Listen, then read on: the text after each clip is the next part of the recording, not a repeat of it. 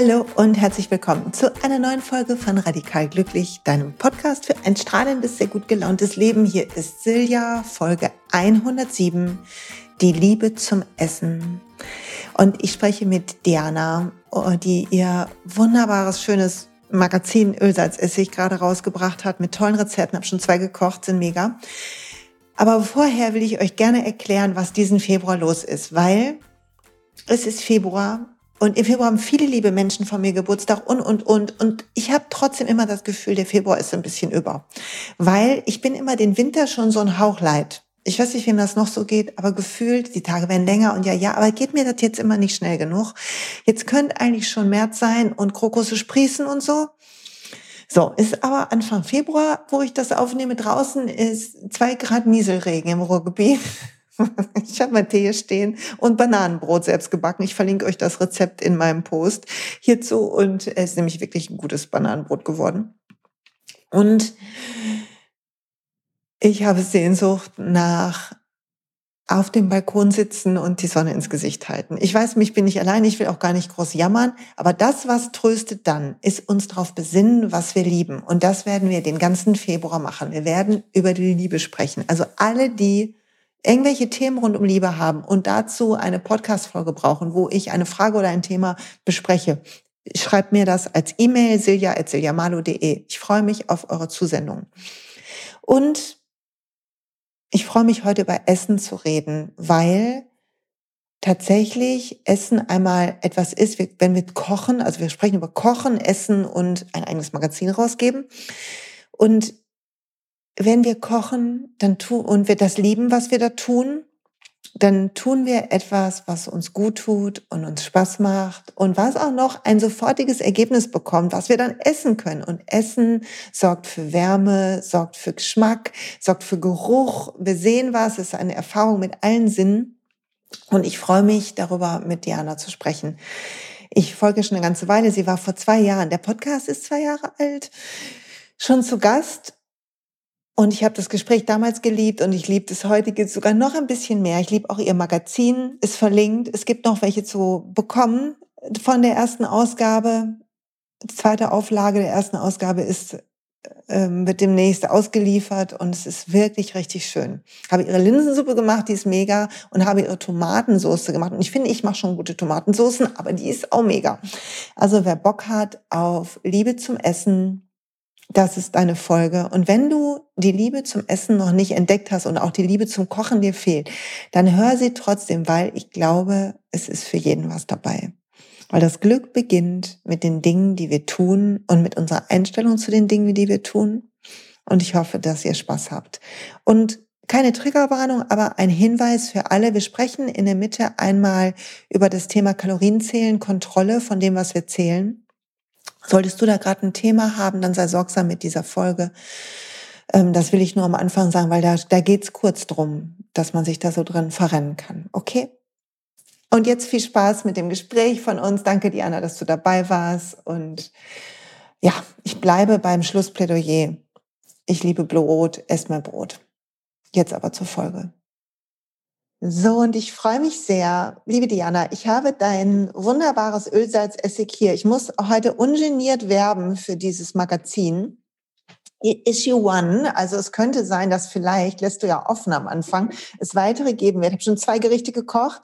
Die Linsensuppe kam sogar, Achtung, beim Zwölfjährigen gut an. Das ist eine besondere Auszeichnung, weil da gibt das es alle Suppen. Komm oh, wie schön.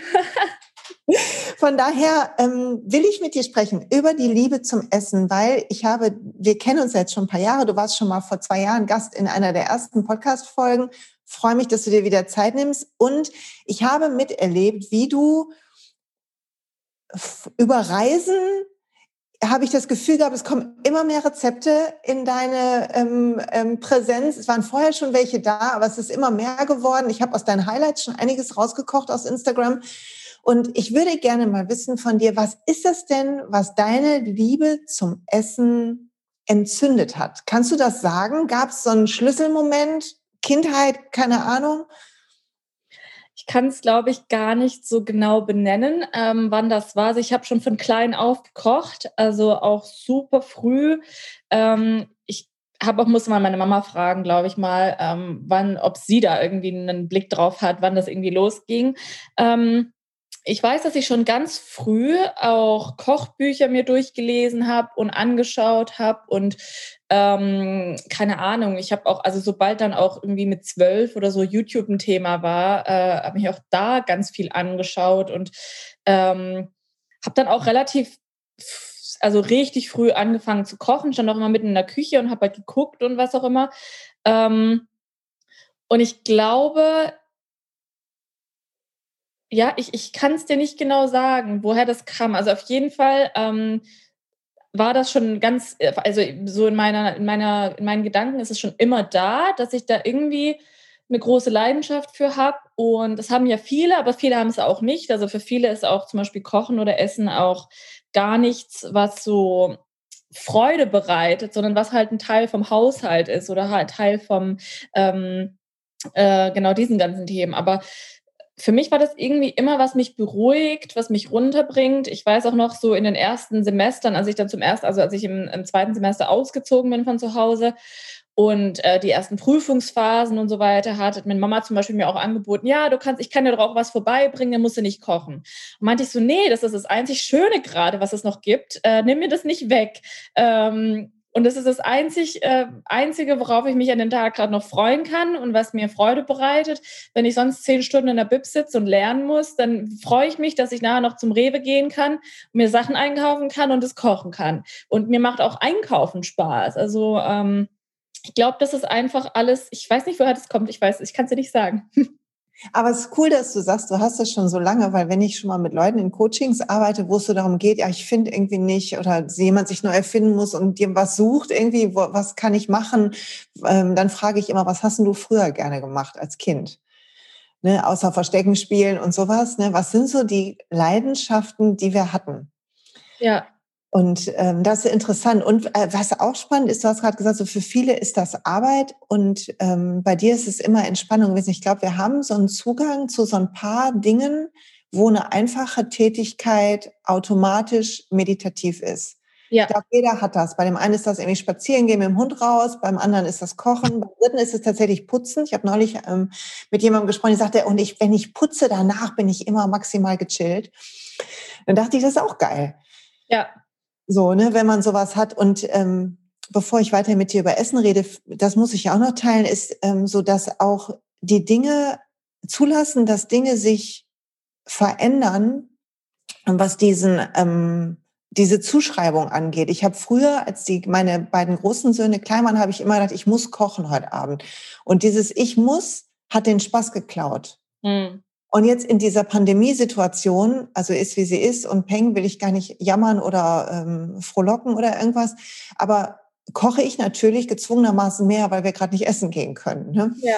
sonst gehe ich auch ganz gerne essen. Das finde ich auch schön, wenn andere äh, gut angerichtet für mich kochen und das vielleicht sogar noch mal ein äh, Scheibchen besser können. Und dazu denken, ich muss das nicht, sondern ich mache das heute und ich tue uns allen was Gutes damit, hat tatsächlich was verändert. Das ist auch interessant. Also ja. wie, wie bewusst gehe ich da dran? Jetzt ja. sag mal, wenn du, jetzt hast du so ein Heft kreiert und auch vorher ja schon auf Instagram jede Menge tolle Rezepte in die Welt rausgehauen. Wie kommt denn so eine Idee? Dass ich jetzt ein Magazin damit mache? Das gerne. Und wie kommt eine Rezeptidee? Das meinte ich zuallererst. Also wie gehst du vor, wenn du denkst, na, das mache ich jetzt aber? Hm, ich kriege diese Frage tatsächlich ganz oft, dass ich gefragt werde, woher ich meine Rezepte, meine Rezeptideen habe. Ähm, ich muss auch ganz ehrlich sagen, ich finde persönlich, dass die meisten meiner Rezepte in Anführungszeichen nicht unbedingt Rezepte sind. Ähm, ich auch das Magazin jetzt, ähm, da ist kein Magazin, also kein Rezept drin, Jetzt außer vielleicht das Rahmen, die Rahmenbrühe und vielleicht noch so zwei, drei andere Sachen, die ich so jetzt noch nie irgendwo in abgeänderter Form natürlich, zu einem Geschmack von der, von der Person, die das gemacht hat, ähm, irgendwo zu finden sind. Ich habe da jetzt nicht das Rad neu erfunden. Und ähm, genau das wollte ich aber auch machen und genau das will ich aber auch machen, weil ich immer überlege, was bräuchte ich denn, um jetzt eine neue Idee für die Küche oder was bräuchte ich denn, um ähm, eine neue Idee für neues Gemüse äh, zu kriegen. Und dann ist das immer irgendwas, was ich nur sehe, also entweder auch beim Essen gehen, also das mache ich nämlich auch super, super gerne. Ähm, und ich bin auch super gerne bei Leuten, die auch sehr gerne kochen und lass mich bekochen von entweder im Restaurant oder bei Freunden, Freundinnen. Ähm, aber bei mir ist das ganz oft so, okay, ich habe Lust, was mit Aubergine zu machen. Und dann habe ich aber, dann suche ich nicht nach einem Rezept mit Aubergine, sondern denke mir, ah ja, okay, und was habe ich noch Lust? Soll das süß sein oder soll das salzig sein oder soll das beides sein? Und ah, vielleicht passt da ja noch dieses Korn dazu. Also, ah, vielleicht nicht mit Reis machen wir das, sondern mit dem. Und dann geht das so los. Aber ich glaube, das ist natürlich eine Sache, wenn man das halt schon jahrelang macht und wirklich Jahre, also 10, 12, 15 Jahre lang kocht, dann ähm, sind das halt ganz andere Gedankengänge, weil dann sofort ähm, ein anderer Geschmack kommt, den du gerne mit diesem Gemüse hättest und mit dieser Soße hättest. Und dann, ah, ja, ich hatte letztens was mit Tahini gemacht, aber Tahini passt ja nicht nur zu Aubergine, sondern auch zu dem Ding. Ah, da muss ich vielleicht morgen noch das machen. Und dann geht das halt los und es nimmt kein Ende. Und ähm, mein Freund ist auch ganz, ganz lustig, er hat auch gemeint, als es ist so, ähm, sobald ich irgendwie traurig bin oder irgendwie schle schlechten Tag hatte, dass er sich manchmal zu mir hin und sagt so, oh Diana, ich würde voll gerne was mit Karotten essen. Und allein was das, was diese, was diese Aussagen mit meinem Gesicht macht. Und ich sage so, oh, ja, Karotten sind wir schon ganz lange. Oh, ja, da weißt du was? Ich mache ähm, karamellisierte Karotten, hast du da drauf Lust? Oder ich mache dann Krautsalat mit Karotten drin. Oder wir könnten hier vielleicht, warte mal, vielleicht mache ich eine Suppe und dann machen wir noch. So, und dann geht's los. Und wenn ich auch die drei Stunden vorher nichts gesagt habe und nichts gemacht habe und traurig war oder was auch immer, mein Gesicht macht anscheinend was dann. Also alleine, dass er nur, also nicht, dass er unbedingt was mit Karotten essen will, er weiß ja nur, dass es mich glücklich macht, dass er das dann sagt. Und dann setzt er sich neben mich und sagt so, boah, können wir was mit Karotten machen oder mit Mangold? Kannst du Hans und Mangold mal wieder machen? Geil. Wie geil ist das bitte? Also ich glaube, das ist, das ist wie, ich weiß es nicht. Also es ist halt Leidenschaft und dann kommt das automatisch. Und oft ist es auch so, ich, ich liebe Pinterest. Ähm, und ich muss auch sagen, ich koche aktuell noch ganz wenig nach anderen Rezepten, aber das möchte ich zum Beispiel in Zukunft auch mehr machen, weil man natürlich so ein bisschen eingefahren ist in seinen, wie man eine Soße macht, wie man Gewürze kombiniert. Also manche Gewürze benutze ich überhaupt gar nicht, obwohl man da bestimmt auch ganz tolle Sachen mitmachen kann. Also mein Vorsatz, mein Kochvorsatz für, diese, für dieses Jahr ist auf jeden Fall nach anderen Rezepten auch mal kochen, dass man so ein bisschen eine andere Herangehensweise sieht. Aber ganz oft ist es einfach so, dass ich irgendwas mit Aubergine und mit Honig, äh, nicht mit Honig, mit Agavendicksaft, Reissirup oder sowas machen möchte, dann tippe ich das einfach bei Pinterest ein, sage einfach Aubergine ähm, Honey Glazed und dann gucke ich, was da kommt. Dann so, ah ja, okay, dann nehme ich mir die Idee von da und dann mache ich aber 80 Prozent ist anders. Und äh, ich suche auch ganz oft nach, also ich koche natürlich alles vegan, aber ich suche ganz oft auch Rezepten, die nicht vegan sind. Ich schaue mir auch oft an, wie man einen Schweinebauch mariniert, weil ich denke mir so, die Marinade ist bestimmt auch gut für Tofu. Also so. Geil, ja. Ah, es gibt so, ähm, es gibt wirklich tolle Bücher und tolle Inspirationen. Ich habe, also es gibt eine Sucht, der ich fröne, neben der Leidenschaft für Essen und Kochen, die, wie gesagt, ne, sich jetzt erst äh, nochmal anders entfalten durfte, seitdem das Muss weg ist, ähm, ist eine Leidenschaft für Kochbücher ich glaube, ich weiß nicht, wie viel Kochbücher habe, ist wirklich schlimm. Und immer wenn ich ein neues sehe, dann, und das ist so schön, und manche sind auch einfach so wunderbar. Also dein, erstmal, kommen wir mal kurz gleich zur Ölsatzessig, ne, was auch so wunderschön reduziert ist. Aber es gibt ja so viele verschiedene Stile, auch nicht nur was die Rezepte angeht, sondern auch Foodfotografie und wie dann die Schrift dazu ist oder dieses Buch A Modern Way to Eat. Kennst du das, was auf diesem ja. Apfelpapier ist, was einfach, wo das Buch sich schon irgendwie anfasst? Und ja. wenn du die Rezepte probierst, also ich habe daraus auch ein paar gekocht, dann ist es ein bisschen ah, die Haptik vom Buch finde ich, finde ich wieder in der Art zu kochen. Ja. Das liebe ich total, wenn das sich so durchzieht. Und Lieblings, äh, wenn du Dinge ausprobieren willst, kennst du bestimmt ähm, schon, aber ich liebe sehr die Otto Lengi Bücher. Ja, die sind ganz, ich folge auch Mega. ähm, Mega. dem Account auf Instagram ist wunderschön und wunderbar gemacht. Das ist auch so eine meiner liebsten, äh, also ästhetisch gesehen, es ist auch eine meiner liebsten Ideen und aber auch ähm, die Herangehensweise an das ganze Soßenthema und was man benutzt und was man in seine Küche reinlässt, sage ich mal so an Zutaten, ist ja auch wieder so eine Sache.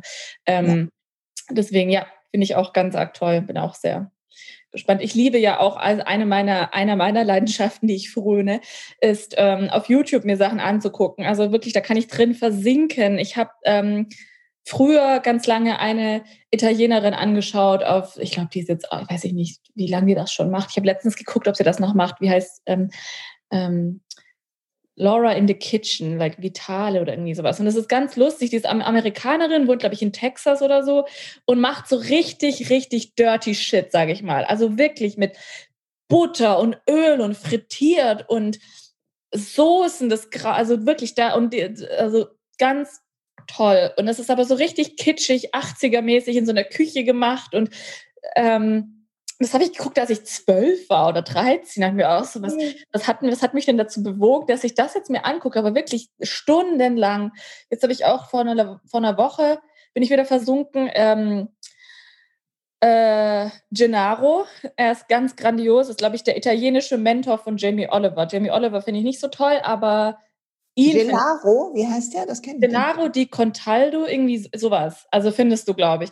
Und er ist so ein 80-jähriger Opa, Italiener, und er erzählte über eine Artischocke, was er mit dieser Artischocke macht und ähm, dreht da komplett durch, wenn er irgendwas in Olivenöl tunkt. Und ich so, ja, das ist meine Art zu essen. So, das finde ich toll. Ja, das ist ja so toll, wenn man, also das ist ja, glaube ich, das, was anknipst, zumindest bei mir, ist die Liebe zu sehen, die sich da ausdrückt. Ne? Also in, entweder Liebe an Gemüse, ne? du teilst ja schon mal dann deine ähm, Marktgänge. Ja.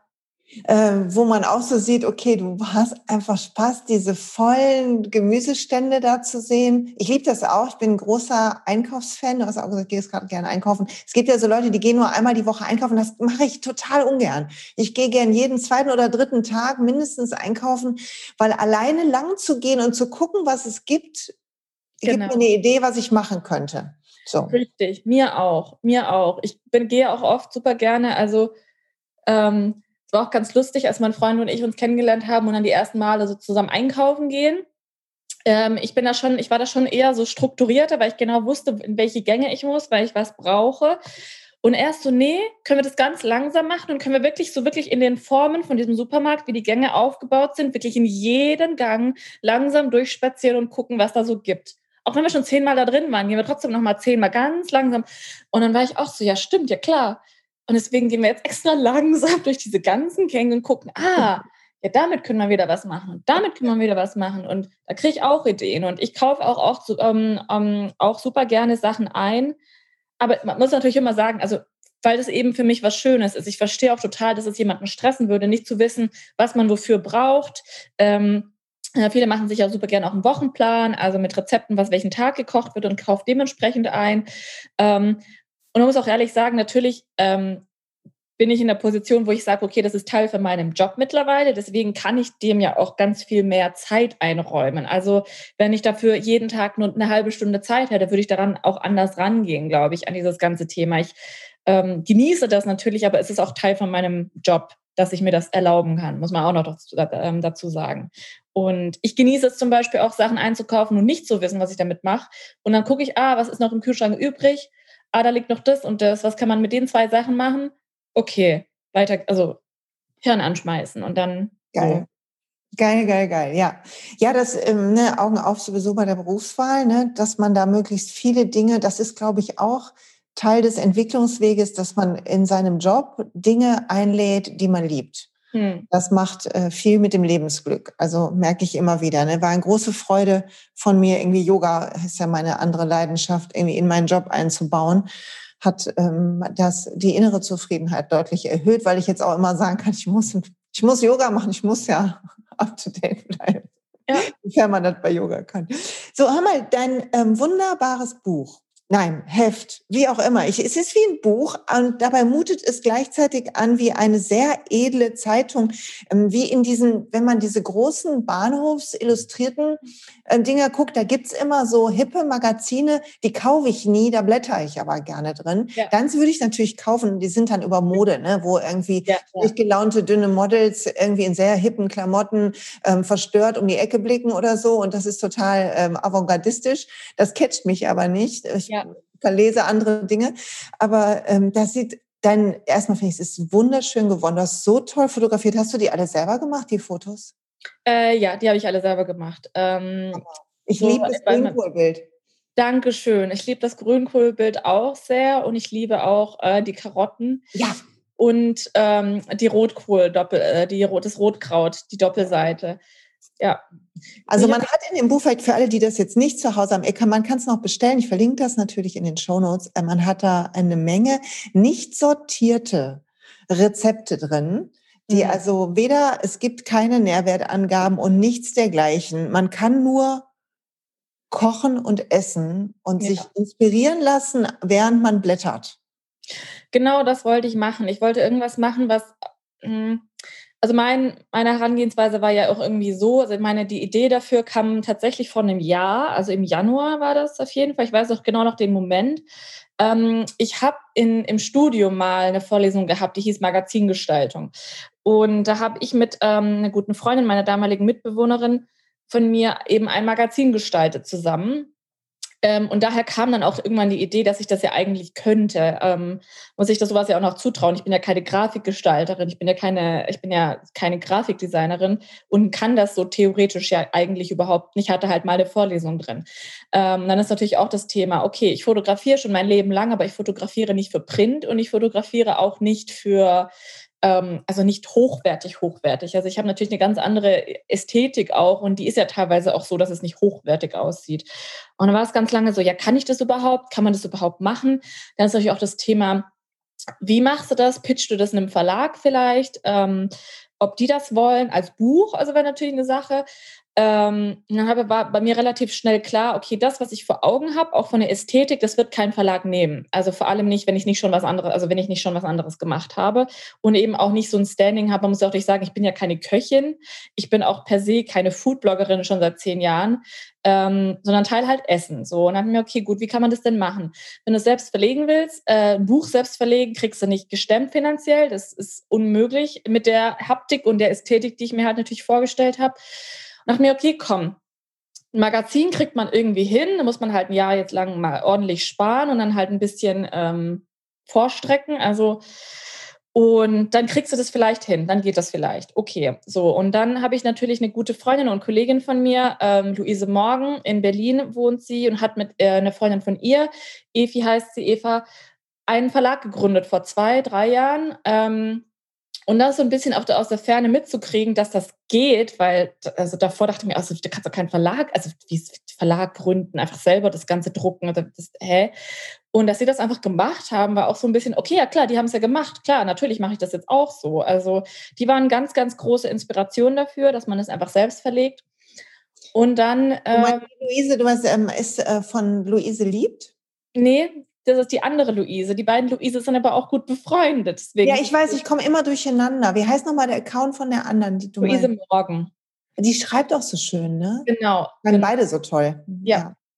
ja. Ähm, schreibt ganz wunderbar. Sie hat jetzt auch ihr zweites Buch rausgebracht, also auch selbst verlegt und auch wunderschön. Und die haben auch eine ganz, ganz tolle Haptik. Und ähm, ja, ja. Und dann kam irgendwie so, okay, gut, was ist denn das? Also ich habe natürlich vor einem Jahr so ein bisschen Krise gehabt wie man so oft mal Krise hat, okay, wo will ich denn in Zukunft in den nächsten Jahren mit meinen ganzen Inhalten hin? Willst du das wirklich noch weiter so machen? Weil ähm, willst du dir nicht vielleicht noch einen anderen Job suchen oder irgendwie nebenbei noch was anderes machen? Ähm, genau. Wie bei diesem Weihnachtsfilm, wo man sagt, wann machst du denn mal was Richtiges, Diana? So, genau, richtig. Und dann war es okay, was ist denn das eine, was du immer wieder machst und wo du immer wieder zurückkommst und was dich un, also wirklich ohne Abstriche die ganze Zeit erfüllt. Und dann ist es halt Kochen. Ja, gut, dann machst du Kochen, gut. Ähm, und mein Ding ist natürlich auch wieder so, wie kriegst du vegane Ernährung und regionale, saisonale Gemüsesorten so leicht wie möglich und so unzeigefingermäßig an so viel Menschen wie möglich ran.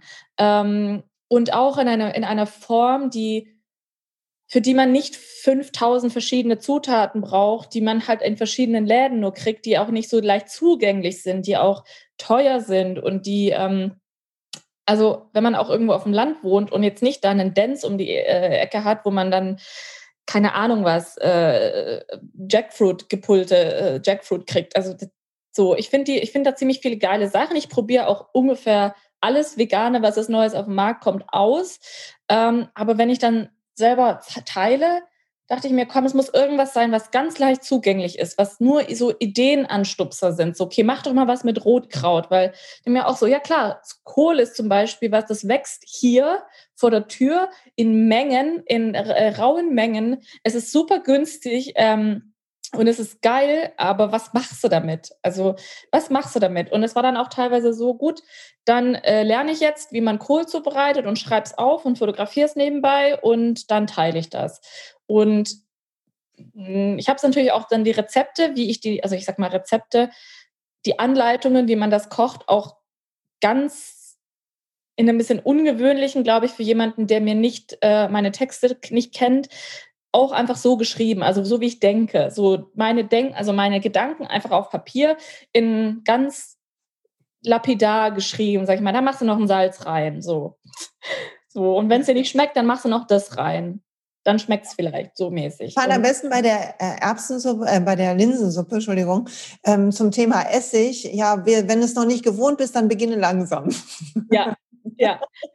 Also was anderes, also aber so ungefähr war der Text, wo ich dachte, geil. Aber kannte ich noch von meiner Oma, Essig in die Linsensuppe. So, weil das ist halt natürlich hier äh, Schwaben äh, so und ich kenne also, wenn du halt hier eine Linsensuppe irgendwo bestellst, ist die halt sauer des Grauens und ich liebe das. Also ich bin ja eh, deswegen heißt ja Öl, Salz, Essig weil das sind die drei Sachen, die ich liebe und die ich immer benutze und von denen gibt es nicht genug.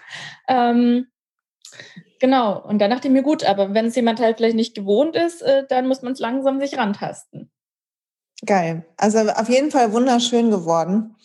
Und ähm, man kann es gut nachkochen. Also ich hatte kein Problem, das zu verstehen. Ich habe bei der Linsensuppe kurz überlegt, ob ähm, da irgendwas äh, dann auch schon mit rein darf und dachte, ja, das kommt nicht mehr vor, dann soll das wohl jetzt auch rein, irgendwie so. Ich weiß gar nicht mehr, wahrscheinlich habe ich es überlesen oder so. Und das nee, tatsächlich habe ich, ich glaube, ich hatte in der ersten Auflage drei kleine Logikfehler drin. Ich habe in der Linsensuppe vergessen, den Sellerie reinzutun. Also ich habe nicht geschrieben, wann der reinkommt, das stimmt. Und das okay. ist mir nochmal War dann von Anfang an drin, war das richtig?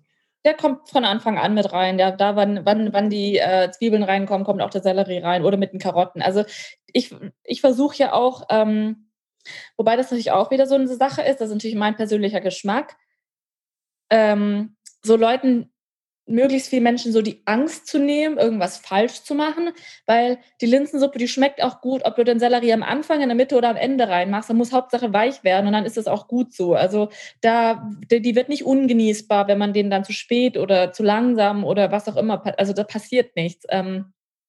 Und natürlich ändert sich so minimal ein bisschen was, aber so Leuten die Angst zu nehmen, irgendwas falsch zu machen, wenn man kocht, weil da, also und wenn dann, und wenn man, wenn es dann irgendwie nicht gut schmeckt, dann weiß er fürs nächste Mal, ah, vielleicht muss man die Zwiebeln kleiner schneiden oder vielleicht muss man die früher reintun oder vielleicht muss man die länger braten. Aber so lernt man ja so ein bisschen den Zugang zu Gemüse und wie man Gemüse zubereitet und mit was das funktioniert und so weiter. Ähm, genau. Aber ich verstehe natürlich auch, dass es für viele eher so ist, die brauchen ganz genaue Anleitung und dann ist es auch zugänglicher und entspannter für die Person, die das kocht. Ja, ist immer die Frage, wie viel Vertrauen ist da, ne? Ins Ergebnis einmal und in mich selber. Ne? Wenn, wenn du jetzt ermutigt wurdest und das als von Kind an schon geliebt hast, dann ähm, genau. ist, glaube ich, ein anderes Vertrauen da als jemand, der immer gesagt bekommen hat, ja, kochen kannst du nicht, das Mutti mal machen. Ja. So, und dann bin ich irgendwie anders drauf. Ich habe ähm, bei mir lange gedacht, ich kann nur manches. Mhm. Und mich dann wirklich auch dann, dann ist man so verkrampft, auch wenn man ein neues Rezept probiert, was vermeintlich komplizierter ist, dass man über das Verkrampfte auch gar nicht in diesen Flow kommt. Man hat nicht den Spaß und es schmeckt auch nicht so. Also die Energie, wie man kocht, ist total entscheidend. Also wenn ich schlecht drauf bin, gucke ich, dass erst gute Musik läuft in der Küche, bevor ich an den Herd gehe, damit ähm, nicht meine schlechte Stimmung irgendwie das Essen verhagelt. Ja. ja. Großer Freund von Küchentänzen bin ich. Ja. Ja, auf jeden Fall. Lass uns über Lieblingsessen sprechen. Hast du Lust? Was ist dein Lieblings, also falls es das gibt, guck immer was, und wenn es mehrere gibt, ist auch fein. Aber Lieblingsessen, wenn du das Gefühl hast, der Tag ist grau und du brauchst Trost. Gibt es da so Sachen, wo du sagst, da kann ich immer drauf zurückkommen, tun mir immer gut? Mm, das ist natürlich ganz schwierig. Also, okay, wenn, was mir immer gut tut, ist alles an Suppen. Also ich liebe Suppen und Eintöpfe, weil das natürlich auch wie so eine Umarmung für den Bauch ist. Ich liebe alles an Also ich liebe, ich, also wenn es mir schlecht geht, was mache ich dann? Also ganz unspektakulär äh, Gemüsebrühe mit Nudeln drin, Nudelsuppe. Mega. Ähm, ich liebe Tomatensuppe, ich liebe Linsensuppe, ich liebe diese ganzen einfach Eintöpfe, wo man alles verbaut und ver, ver, verbrauchen kann. Ähm, ähm, ich liebe alles so an Curry-Kokossuppen, ähm, so Tom Kagai und so diese ganzen Geschichten. Finde ich ganz arg toll. Äh, Mache ich aber zum Beispiel auch nicht von, von so ähm, from scratch, sondern nehme da auch super gerne solche Pasten, die es dann halt schon gibt. Ähm, es gibt mittlerweile auch viele Gewürzpasten, auch in vegan. Äh, muss man auch mal ein bisschen gucken. Das ist nochmal bei diesen ganzen ähm, Currypasten und Gewürzpasten immer so ein bisschen das Ding. Wenn ich essen gehe, liebe ich, und ich liebe das auch für Freunde zu, äh, und Freundinnen ähm, zuzubereiten, ist alles an Antipasti, Vorspeisen, Tapas, ähm, Geschichten. Ich liebe das, wenn man verschiedene große Teller mit Dingen hat und dann isst man die alle so von verschiedenen Tellern, also so Metze und so diese ganzen Geschichten. Das liebe ich. Also ähm, hast du irgendwo ein Brot und eine Schüssel mit Öl und eine Schüssel mit Essig und Salz und ähm, dippst dann Brot da rein und dann hast du gegrillte Paprika dazu und dann hast du Essiggurken oder was weiß ich. Also ich liebe das, wenn es nicht so ein Gericht ist, sondern wenn es verschiedene Sachen ist und man nimmt das alles so rein. Ähm, ich glaube, das kommt, das ist kommt, also die Liebe dafür kommt von zu Hause. Also meine Eltern haben ja beide einen, ähm, einen Hintergrund in, äh, in der ehemaligen UdSSR, Usbekistan und Kasachstan. Und die haben natürlich, also wenn wir früher mit Familie gegessen haben, da bricht der Tisch auseinander. Also da, der, der hängt durch in der Mitte, weil so viel da drauf steht und es passt vermeintlich auch alles nicht zusammen. Also immer bei Familienfesten, da gibt es kein Menü oder da gibt es keine Vormittel, äh, Haupt- und Nachspeise, sondern da gibt es 20 Schüsseln mit Sachen und dann haust du dir den Teller voll, bis der halt so komplett überfüllt ist und dann ist das das Essen. Und ich glaube, das ist das, woher das kommt, dass ich das so mag. Ähm, und ich liebe Pommes.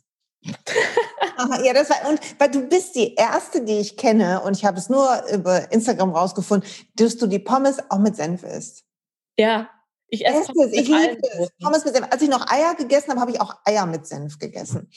Also ja, auch. Senf ist eine, eine große Sache für mich. Senf ist eine ganz große Liebe. Ich liebe also wirklich gerne machen wir über Pommes und dann sämtliche Soßen, die es gibt, also vegane Mayo, Ketchup, Barbecue-Soße, Senf, ähm, wenn es gibt noch irgendwelche anderen Soßen und die, muss dann, muss, die müssen die alle nebeneinander auf den Teller sodass man verschiedene Soßen miteinander mischen kann und dann die Pommes da reindippen. Aber ich liebe halt auch Soßen. Ich ertränke in Soßen. Ich liebe das. Also alles, was irgendwie, ähm, ja, toll. Geil, geil. Ja, im Senf ist auch sehr geil, weil du noch nicht probiert hast, aber in so einem Kartoffel- oder Kartoffelsellerie-Püree mit einem Hauch Senf und ein bisschen Trüffelöl. Ja. Boah, ja. Mega. Ja. Püree ist mein. Also ich liebe auch Suppen, aber Trostessen ist Püree irgendwie. Ich glaube tatsächlich, das hat wahrscheinlich, wenn man da jetzt mal so einen tiefen Psychologen fragen würde, wahrscheinlich was mit Kindheit zu tun hat. Doof haben wir auch, als wir noch gefüttert wurden, die weichen, breiigen Sachen gekriegt. Ja. ja. Wahrscheinlich emotional da. Okay, wenn ähm, in deinem Rezeptbuch, Heft, Issue, Magazin, ich nenne es Magazin, ist ähm, sind keine Angaben drin an Nährwerten und so weiter.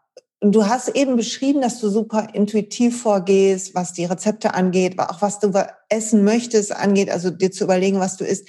Gab es auch mal eine Zeit, wo das anders war, wo du dich selber sehr mehr reguliert hast? Weil ich kenne, also für mich war es ein Weg, frei zu essen. Ja. Unabhängig von selbst regulierten Sachen wie pflanzlich oder so, ähm, weil ja. man wieder dazu Bock hat moralisch. Aber also ich habe eine Zeit lang irgendwie, was weiß ich, Kalorien angeguckt, Punkte und all so ein Quatsch. Ich habe das ähm, mal gemacht. Äh, ich habe ja, als ich mit Instagram und dem Bloggen und so weiter angefangen habe, war das die allererste Zeit ja ähm, sehr so fitnesslastig. Ich habe auch so ein Jahr lang ganz viel so dieses Clean Eating und bla gemacht und ich war natürlich sehr jung, also ich bin ja damals, wenn ich habe angefangen, da war ich 19, 18. Ähm, und habe damals schon viel Kraftsport gemacht und habe natürlich ganz vielen amerikanischen, australischen Fitnessmodels gefolgt und die natürlich alle ähm, äh, also ähm, hier nicht Kalorien zählen, sondern äh, Makros, Makros zählen. Ähm, habe natürlich meine Apps gehabt und es war eine Zeit lang, also ich glaube, es ging so ein Jahr, dass ich auch Sachen abgewogen habe, weil ich eben auch damals Rezepte geteilt habe, die das, also die das erfordert haben oder was heißt nicht mehr, also die Leute, die das gelesen haben, wollten halt gerne wissen, wie viel Protein ist pro Portion, wie viele Gramm ist eine Portion und so weiter. Das ist halt schon sehr restriktiv bis zu einem Punkt, dass ich dann ähm, also ich glaube, ich bin so knapp von einer, einer Essstörung vorbeigeschrammt, beziehungsweise ja, also so weit, dass ich, also ich war an einem Punkt, wo ich dann gesagt habe, okay, ich kann äh, eine, also ich kann jetzt nicht mit Freunden essen gehen, weil mache ich mir eine Woche kaputt, weil ich habe eine Woche ja schon ganz gut gegessen, also ich habe alles genauso gemacht, wie ich das mir vorgenommen hatte und kann jetzt aber nicht essen gehen, weil das macht jetzt kaputt. Und das ist so ins Soziale halt dann schon ging, also das ist halt oder ich kann das von Mama jetzt nicht essen, weil sie hat ja nicht abgewogen, wie viel Öl da jetzt drin ist und so Sachen. Ähm, und es hat dann eine Zeit, also ich habe das eine Zeit lang gemacht, also auch mit Apps, wo ich alles getrackt habe und so weiter, auch alle Rezepte, die ich selber gekocht habe, da eingetragen, dass ich genau weiß, wie viel wo, von wo was drin ist. Ähm, und das dann wieder sich abzutrainieren, dass man eben nicht ein Essen anguckt und weiß, okay, da ist so viel Kohlenhydrate drin ähm, oder auch nur einfach nur Kartoffel. Ähm, es hat ganz lange gebraucht und ich ist bei mir manchmal immer noch, dass ich halt dann, also ich weiß, wo was drin ist, ab und zu noch manchmal.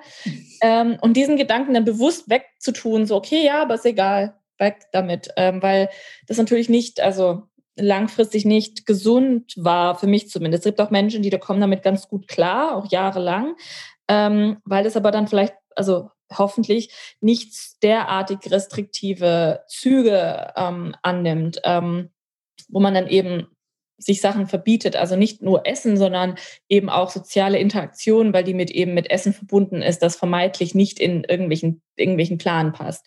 Ähm, ich will das auch gar nicht verteufeln. Also für viele Menschen ist das auch ein ähm, Instrument, ähm, um Essen besser kennenzulernen, Lebensmittel besser kennenzulernen, auch zu verstehen, wie viel man von was braucht. Das geht ja in beide Richtungen, auch wenn man ähm, äh, zu wenig, zu viel, von irgendwelchen Sachen zu viel, zu wenig.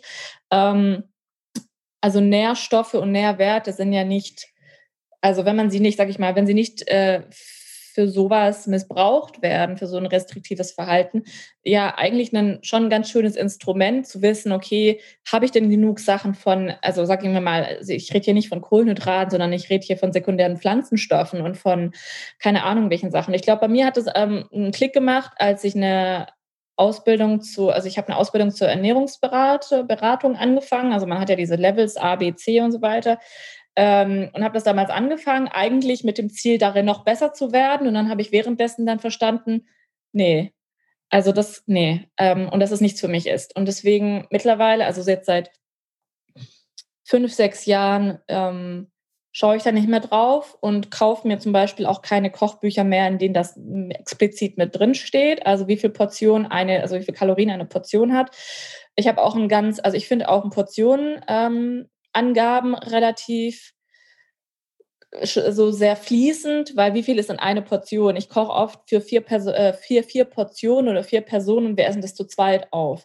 Oder bei mir, also meine Portionen sind zum Beispiel auch relativ großzügig, weil ich aber auch ein Freund von, eine Freundin von ähm, Leftovers bin. Ich liebe das an der Schätze. Halt ein Kühlschrank ist morgen, ist ja egal, wie viel das noch ist. Und wenn es zu wenig ist, ist es halt noch auf. Oder ähm, aber ja, dieses, also dass ich das jetzt mittlerweile so derartig locker sehe, äh, hat natürlich sehr viel Arbeit gebraucht, dass, dass sich das mittlerweile für mich alles positiv ist. Ähm, ja, ich muss jetzt oft auch manchmal noch angeben, weil viele Leute, also viele meiner FollowerInnen ähm, schon ganz lange dabei sind und natürlich jetzt auch mal so, ah, warte mal, komm, machst du da, kommst du da wirklich so viel Öl rein und wirklich so viel Zucker und kochst du auch einfach mit konventionellem Zucker, kein anderes, sondern ja, einfach Zucker, Zucker da rein. Ich liebe Zucker.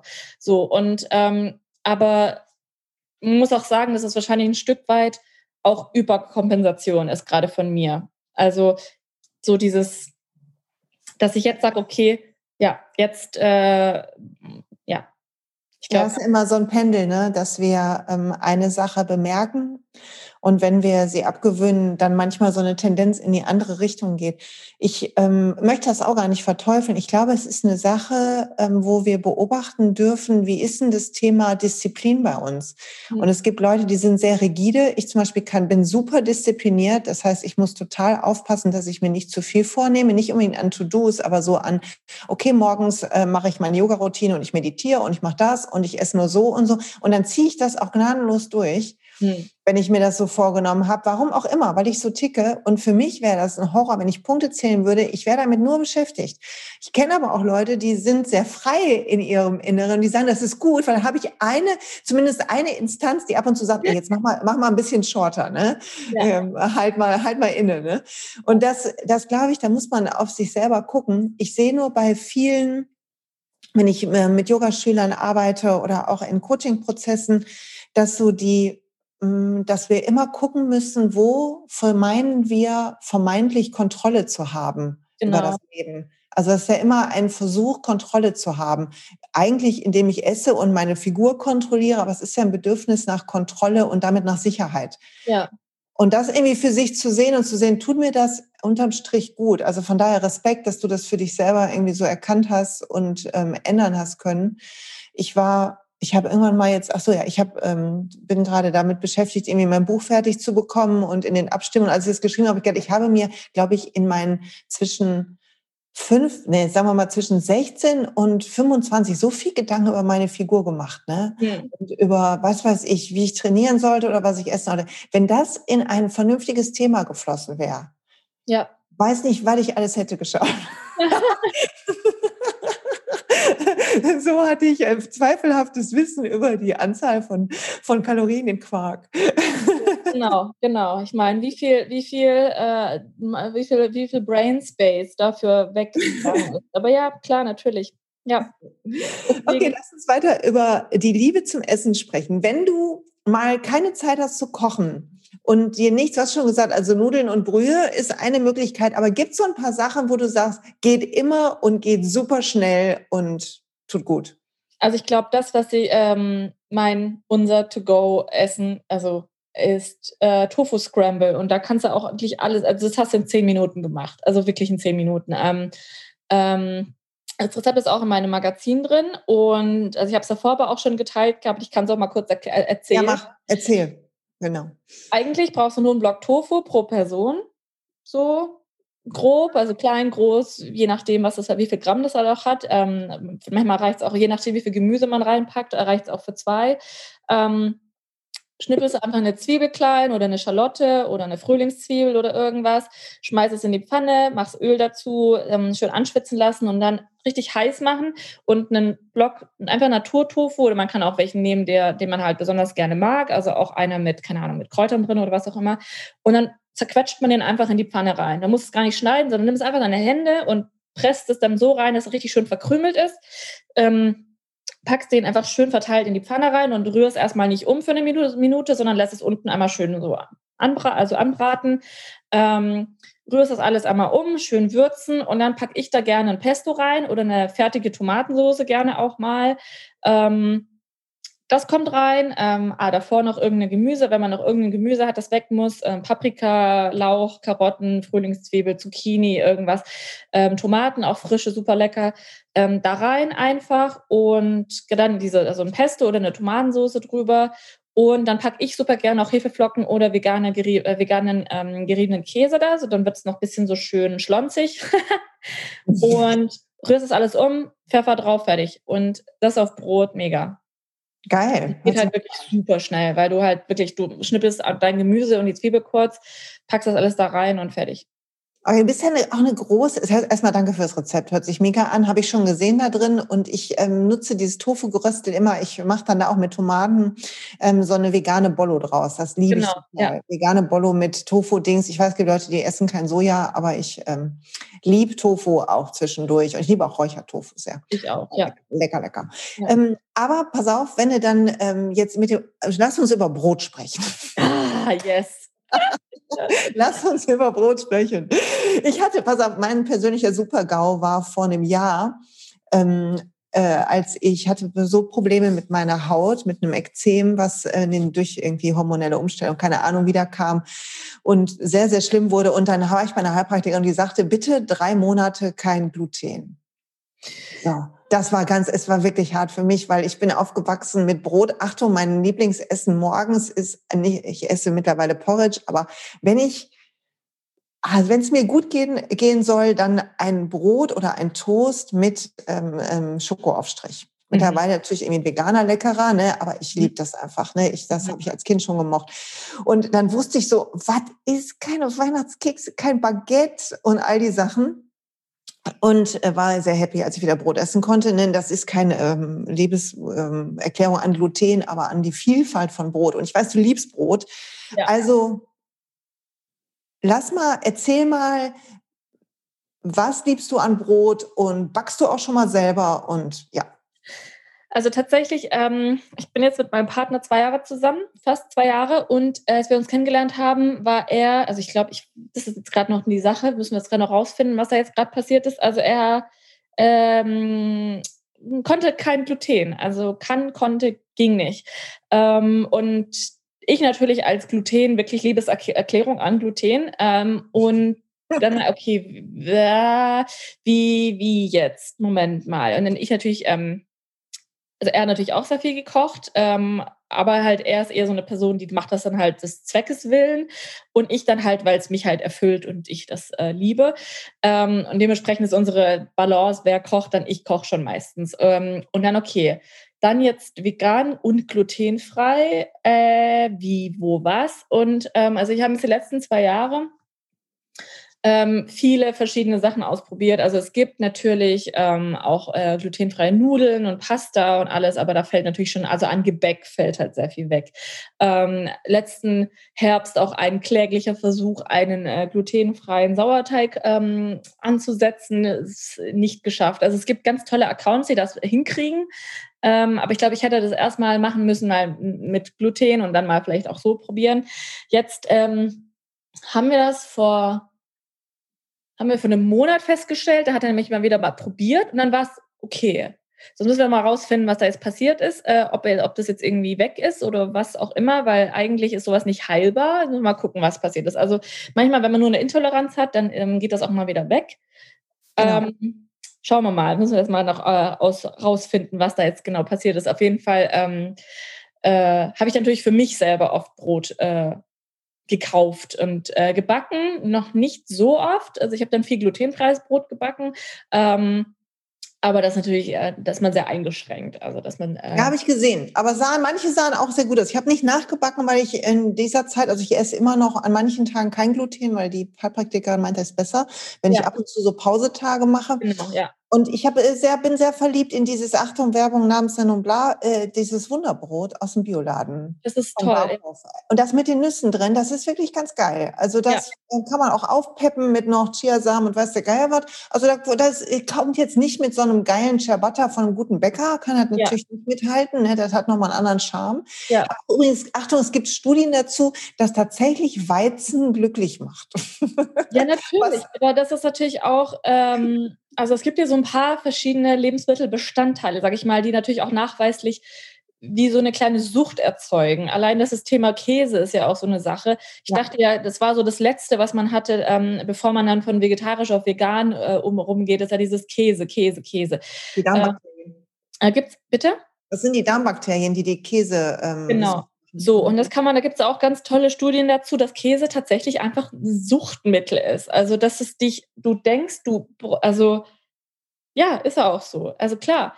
Ähm, und was wollte ich jetzt? Ach so, die Frage war eigentlich, warum ich Brot liebe. Also, ich finde, Brot ist ein, also ich liebe natürlich alles, was, ich sage das gerne, so Beförderungsmittel für Dips, Soßen, Aufstriche, irgendwas ist. Deswegen ähm, ist Brot natürlich geil, weil du halt drauf Sachen draufladen kannst. Es ist wie so ein, wie ein Werkzeug, um geile Antipasti in dich reinzuschaufeln und Hummus und Butter. Also das ist auch wieder so eine Sache. Ich warte auf den Zeitpunkt, an dem ich einfach nur noch sage, so, ah ja, mal Honig und Butter und so weiter. Aber es ist klar, dass ich die veganen Sachen meine.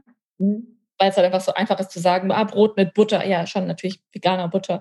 Und wenn ich Honig sage, meine ich natürlich irgendeinen Sirup. Ähm, aber ja.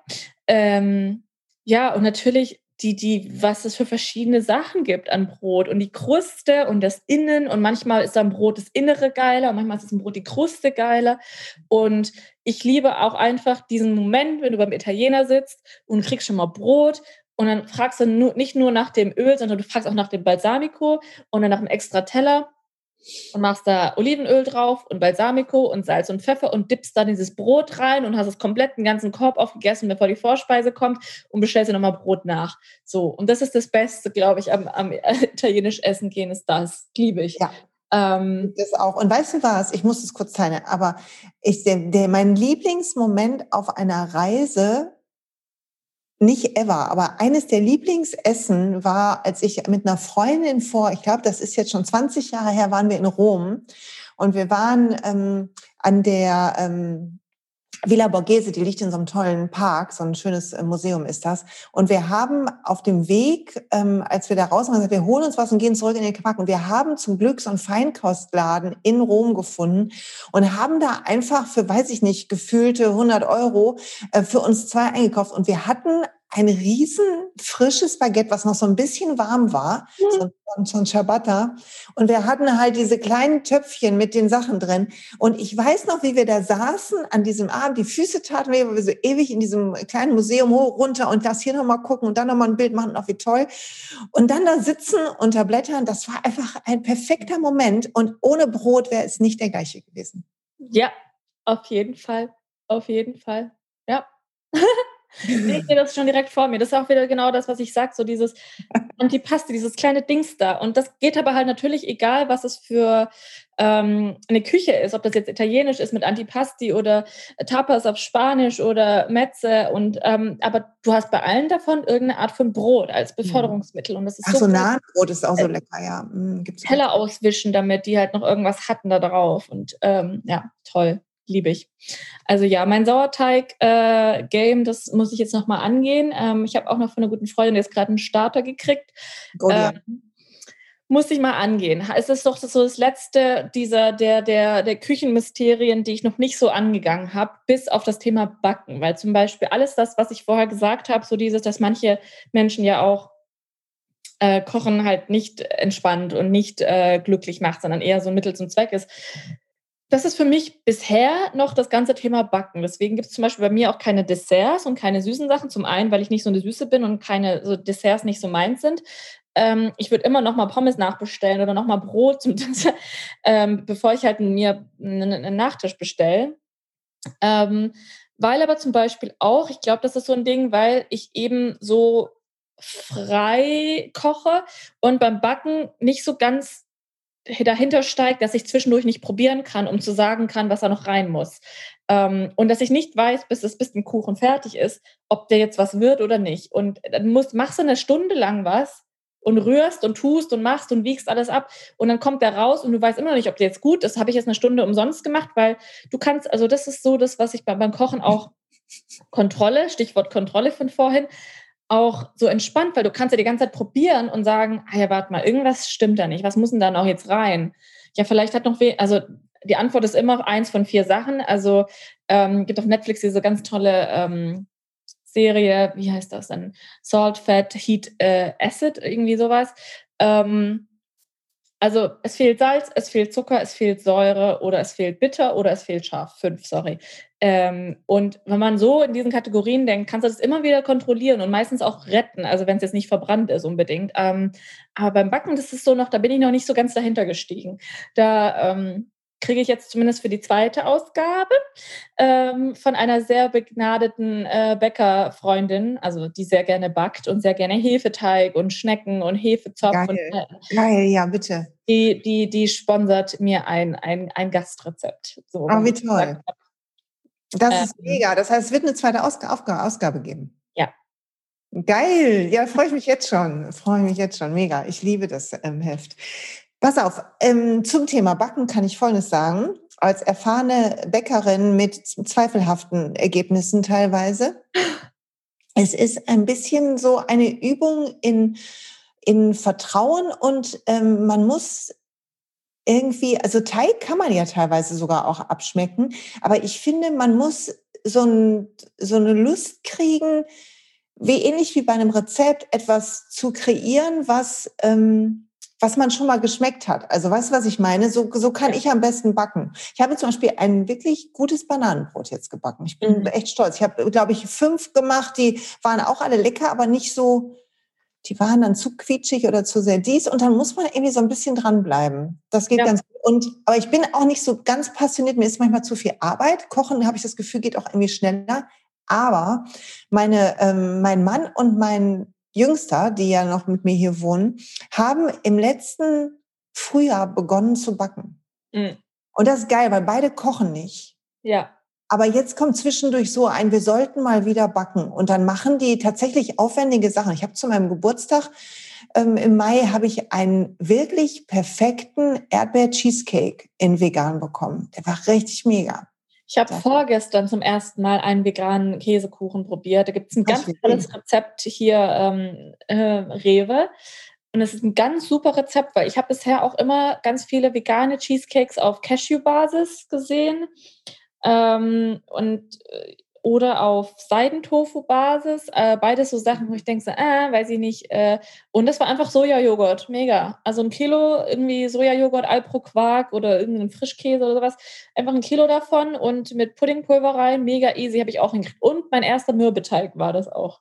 Also ich glaube, also ich habe das auf jeden Fall vor, das da noch ein bisschen besser reinzusteigen. Äh, man muss natürlich auch sagen, das ist natürlich auch wieder, was man halt gerne isst. Ähm, ich habe auch viele Freundinnen, die lieben halt Kuchen und lieben Desserts und die lieben natürlich backen die dann gerne, ähm, also lieber, ähm, aber ich liebe halt eher herzhafte Sachen und ich liebe halt Soßen und Sachen und äh, salzige Dinge und deswegen ähm, das. Aber man kann natürlich auch herzhaft backen, das ist natürlich auch eine Sache.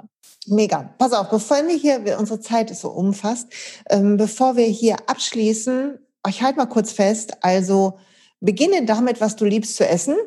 Mhm. Taste dich ran, hab Vertrauen, du kannst die ganze Zeit probieren, probier einfach aus. Wenn du eine Anleitung brauchst, auch das ist zu finden. Also einfach loslegen und das muss rausstreichen und gucken, ob du Freude hast und sonst jemanden finden, der Freude am Backen hat. Ja. Oder am Kochen. Mein, mein Mann kocht ja zum Beispiel nicht und hat mich gefunden. Also Augen auf, auch bei der Partnerwahl oder Wahl. ja. Also, Sag mal, ja. Tipps für Leute. Jetzt hast du so schön auch erzählt, ähm, neben der Liebe zum Essen, dass du im letzten Jahr so überlegt hast, wo soll es denn für dich hingehen? Und das Rezept ist, äh, dass dein Heft ist dabei rausgekommen und irgendwie eine größere Klarheit scheint es irgendwie so, wo, wie es weitergeht bei dir erstmal. Für jemanden, der gerade selber an der Stelle steht und sagt, ja, irgendwie merke ich, ich würde gerne was ändern, aber ich weiß nicht wie. Hast du eine Frage oder zwei, die du teilen kannst, die man sich stellen kann? Ich glaube, dass man sich ganz, also gut Gedanken darüber machen könnte. Ähm, also man muss natürlich auch immer sagen, also wir hatten es ja vorher auch schon davon, ähm, was macht einem Freude und wie kann ich das auch in, in ähm, Arbeit, also in, mein, in, meine, in meinen Job ummünzen. Das ähm, ist natürlich auch nicht immer eine schöne Sache. Also man, man muss das auch nicht machen und ich glaube auch, viele werden auch, viele Menschen haben auch sehr viel Glück in ihrem Leben, ohne dass das Hobby ähm, Karriere ist. Und Hobby Karriere kann natürlich auch sein, dann arbeitest du für alle Zeit nur noch und hast nie Pause und nie Ruhe. Und viele machen, also ich kenne auch viele Leute, die haben irgendein kreatives Hobby zum Beruf gemacht und finden es jetzt aber nicht mehr toll. Ähm, also ich glaube, da ist, das heißt, es heißt nicht unbedingt, dass wenn man irgendwas äh, in, in, in, in, in im Job nicht liebt, dass man unbedingt irgendwas mit dem, also mit einer Leidenschaft damit reinpacken muss. Also ich glaube, eine Trennung kann auch ganz gut und ganz gesund und ganz glücklich machen. Ähm, aber darüber nachzudenken, was man denn gerne, also was es denn bräuchte, um ähm, äh, also um sich besser zu fühlen oder um irgendwas mit mehr Klarheit zu machen. Und bei mir war es, glaube ich, Wobei ich glaube, das ist aber auch so ein Generationen, so ein Generationending. Also die, dieses Sinn, ne? Was ist der Sinn? Wofür mache ich das? Und kann ich mir das irgendwie erklären, warum ich das jetzt mache und was das bringt und was hat das für einen Impact? Und das sind ja so richtige, ähm, Genau. Und für mich ist es jetzt so, weil ich habe halt, es dient alles so einem Sinn, der für mich sehr klar ist.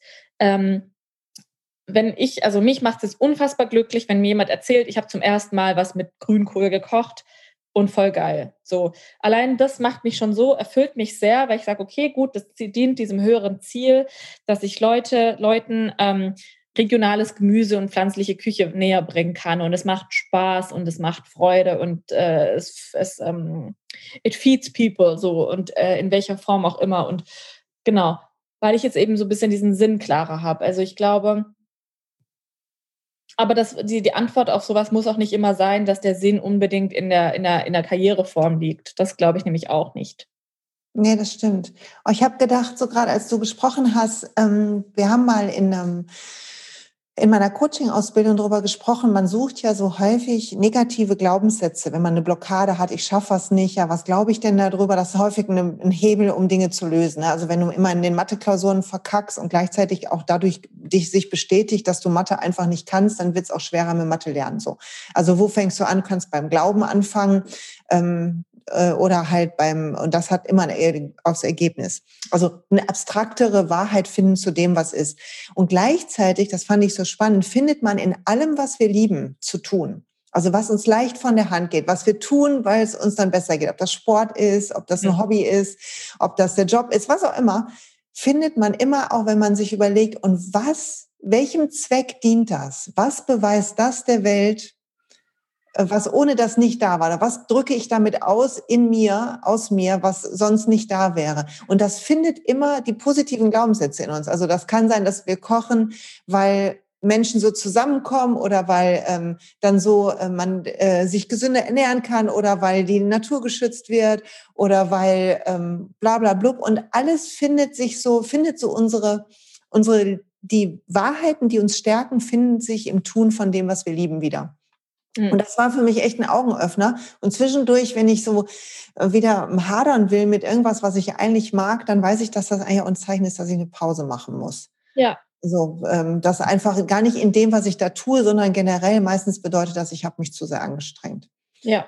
So. Ja. Und ich möchte das auch nochmal unterstreichen mit dem, ähm, den Job zum Beruf machen. Man, das ist echt das, was man lernen muss. Da, seit zwei Jahren bin ich jetzt selbstständig zu lernen, dass wenn man liebt, was man tut, dass auch zu viel von dem, was man liebt, zu viel sein kann. Ja. Und ähm, sich bewusste Pausen einzubauen, bewusste ja. Zeiten, wo all das nicht stattfindet und vor allen Dingen Öffentlichkeit nicht stattfindet. Ja, genau. Richtig. Ich glaube, da warst du eine Nasenlänge voraus, weil du das schon länger kennst, aber ähm, so langsam sickert es auch bei mir ein. Diana, ich danke dir. Das war wunderbar. Das war ganz schön. ich hoffe, äh, du hast, es gibt noch viele Leute, die dieses tolle Magazin in den Händen haben wollen. Wenn ihr das haben wollt, ähm, ich verlinke euch das in den Show Notes. Es sind Gnocchi drin, Soßen drin, der bekannte Tofu Scramble ist drin, Eintopf, Grünkohl, alles Mögliche, wunderbar gemischt, hervorragend, reduziert in der Aufmachung. Also macht einfach auch was her, wenn das auf dem Couchtisch liegt. Ne? Sagen wir mal so, wie es ist. So. und ich danke dir, dass du da warst und dir Zeit genommen hast. Und ähm, für alle, die zuhören, es geht in dem ganzen Monat um die Liebe zu Menschen, Dingen, zum Leben. Und wir haben begonnen mit der Liebe zum Essen. Und wenn du jemanden kennst, dem die Folge gut tun kann, dann schick sie weiter. Freue mich sehr.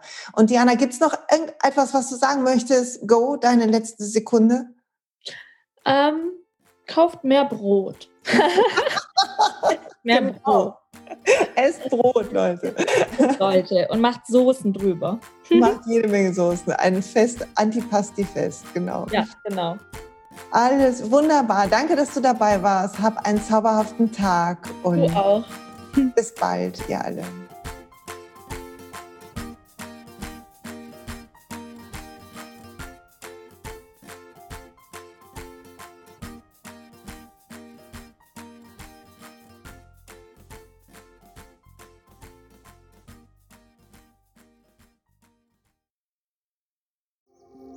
Hey und pst, es gibt einen neuen Podcast von mir, der ursprünglich auf einer von mir geschaffenen Kursplattform nur zur Verfügung gestellt wurde. Er heißt Zurück zur Natur Und ich beschreibe darin, wie ich ätherische Öle und Supplements nutze und was ich den Leuten, die das mit mir entdecken, rate.